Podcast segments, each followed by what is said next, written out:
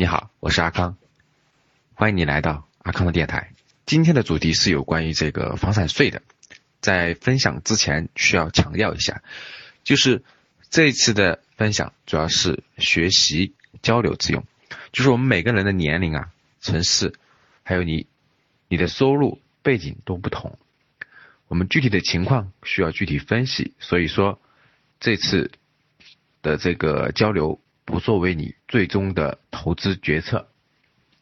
好，那最近就是有很多听友呃私下单独找我问这个房子有关的问题，然后我也做了一些调研，就是大致呢有这么几类人。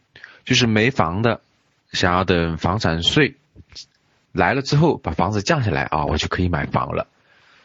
然后呢，有一些人是一套两套的，呃，甚至三套以上，甚至几十套的房，几十套房的都有。如果刚刚说的这些情况，你属于里面的其中之一的话，或者说你的朋友也是这种情况，那么一定要注意收听今天的内容。那在开始之前，我们先回顾一下，就是三月份，也就是三月份月初的一个新闻，在政府的工作报告中明确提出了，就是稳步推进房地产房地产税的立法。这个是从二零一四年到二零一八年这四五年的时候，第三次提及了房地产税法。那么还有更关键的一个大杀器，就是二零一八年。六月十六号，央视新闻，央视新闻中说到，自然资源部公布，不动产登记体系已经实现了全国联网，全面运行。这个消息可是让很多，让这个房子很多的人都焦虑不安。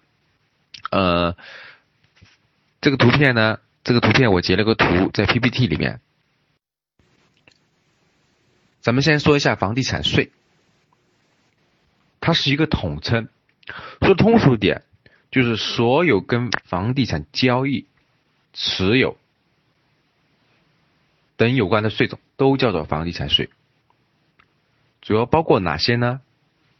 我们举个例子，比如房地产营业税、企业所得税、个人所得税、房产税、城镇土地使用税、城市。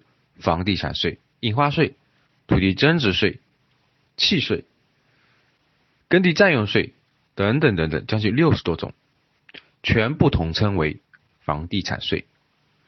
那么，农村相应的土地的使用流转，全部都包括在里面。那真的要征收房地产税了吗？在判断之前，我们需要先了解一下。房地产税和房产税到底是什么？我们别看这两个名词只有一个字的差别，其实差距是非常非常大的。而房产税呢，它是指我们老百姓自己拥有的这套房子所需要支付的持有成本或者是持有的税。目前呢，我们中国。目前我们只有中国和上海和重庆这两座城市有象征性的征收了一点。正在收听的听众，你是在哪个城市的？是重庆还是上海？如果在这两个城市的话，你对这个两个城市的，就是说你对你所在城市的这个房地产税的政策有了解吗？而进一步在全国范围内推广的计划。已经完全停止了，所以说我们大家要注意，这个房地产税和房产税它是两码事。我们大多数朋友大脑里所理解的房价大杀器，指的就是这个房产税所持有的环节，而不是房地产税。说的再通俗一点，就是我们的房地产税它其实是包含了房产税的。这就是房地产税和房产税的区别。呃，那刚刚我分享的这个语音是我们在在微信群里的分享，呃，然后把这个语音编辑合成了一下，所以上传一下给这个喜马拉雅的听众。呃，如果您没有 PPT 的话，可以单独微信阿康一下，呃，我可以发给你，或者说进群一下。